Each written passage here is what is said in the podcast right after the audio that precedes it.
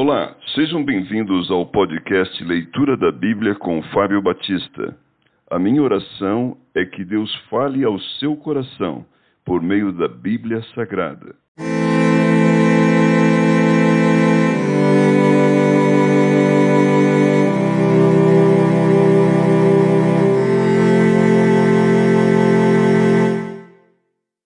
Isaías capítulo 37 Ezequias consulta a Isaías.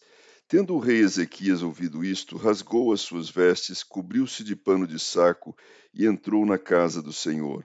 Então enviou a Eliaquim, o mordomo, a Sebna, o escrivão, e aos anciãos dos sacerdotes, com vestes de pano de saco, ao profeta Isaías, filho de Amós, os quais lhe disseram: Assim diz Ezequias: Este dia é dia de angústia, de castigo e de opróbrio porque filhos são chegados à hora de nascer e não há força para dá-los à luz. Porventura, o Senhor teu Deus terá ouvido as palavras de Rabsaqué, a quem o rei da Síria, seu senhor, enviou para afrontar o Deus vivo, e repreenderá as palavras que o Senhor ouviu? Faze, pois, tuas orações pelos que ainda subsistem. Foram, pois, os servos do rei Ezequias ter com Isaías, Isaías lhes disse: Dizei isto a vosso senhor. Assim diz o Senhor: Não temas, por causa das palavras que ouviste, com as quais os servos do rei da Síria blasfemaram contra mim. Eis que meterei nele um espírito, e ele, ao ouvir certo rumor, voltará para sua terra, e nela eu farei cair morto à espada. A carta do rei da Síria. Voltou, pois, Rabsaqué e encontrou o rei da Síria pelejando contra Libna porque ouvira que o rei já se havia retirado de Laques. O rei ouviu que, a respeito de Tiraca, rei da Etiópia, se dizia: Saiu para guerrear contra ti. Assim que ouviu isto, enviou mensageiros a Ezequias, dizendo: Assim falareis a Ezequias, rei de Judá. Não te engane o teu Deus, em que confias, dizendo: Jerusalém não será entregue nas mãos do rei da Síria. Já tens ouvido o que fizeram os reis da Síria e todas as a todas as terras, como as destruíram totalmente. E crê tu que te livrarias? Porventura os deuses das nações livraram os povos que meus pais destruíram, Gozã, Arã, Rezef e os filhos de Éden que estavam em Telassar? Onde está o rei de Amate e o rei de Arpade e o rei da cidade de Serfavaim, de Ena e de Iva? A oração de Ezequias. Tendo Ezequias recebido a carta das mãos dos mensageiros, leu-a. Então subiu à casa do Senhor, estendeu-a perante o Senhor e orou ao Senhor, dizendo: Ó Senhor dos exércitos, Deus de Israel, que estás entronizado acima dos querubins. Tu somente és o Deus de todos os reinos da terra. Tu fizeste os céus e a terra. Inclinam, ó Senhor, os ouvidos e ouve.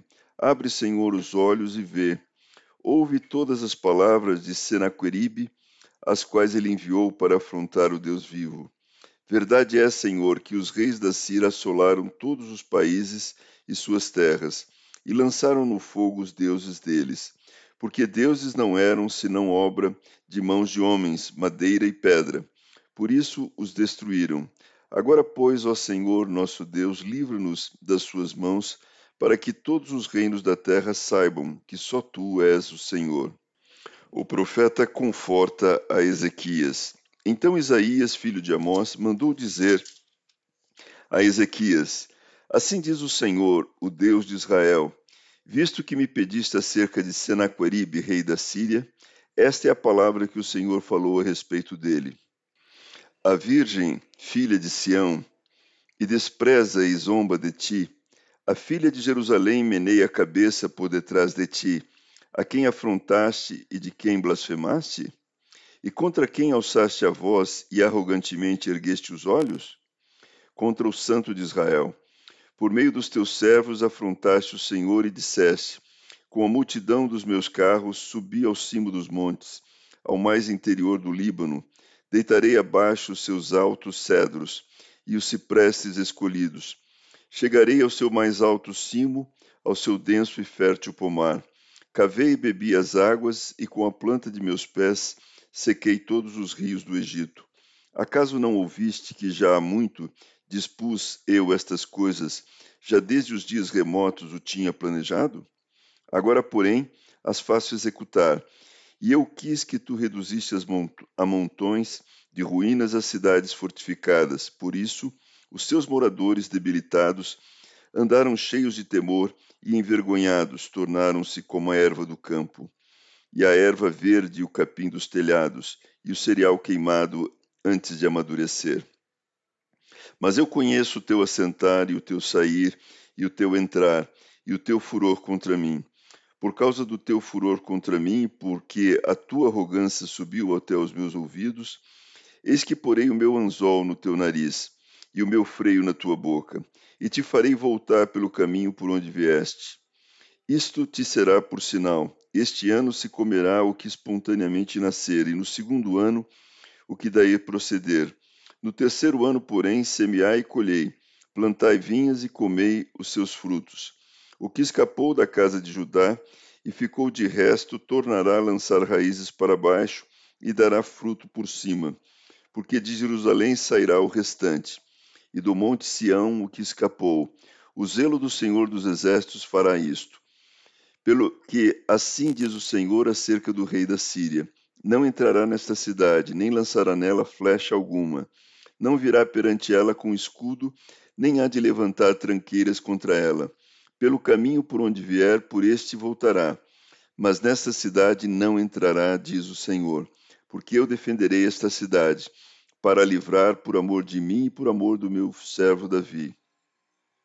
A destruição do exército dos assírios. Então saiu o anjo do Senhor e feriu no arraial dos assírios a cento e oitenta e cinco mil.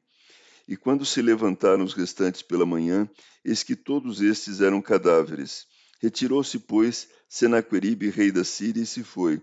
Voltou e ficou em Nínive.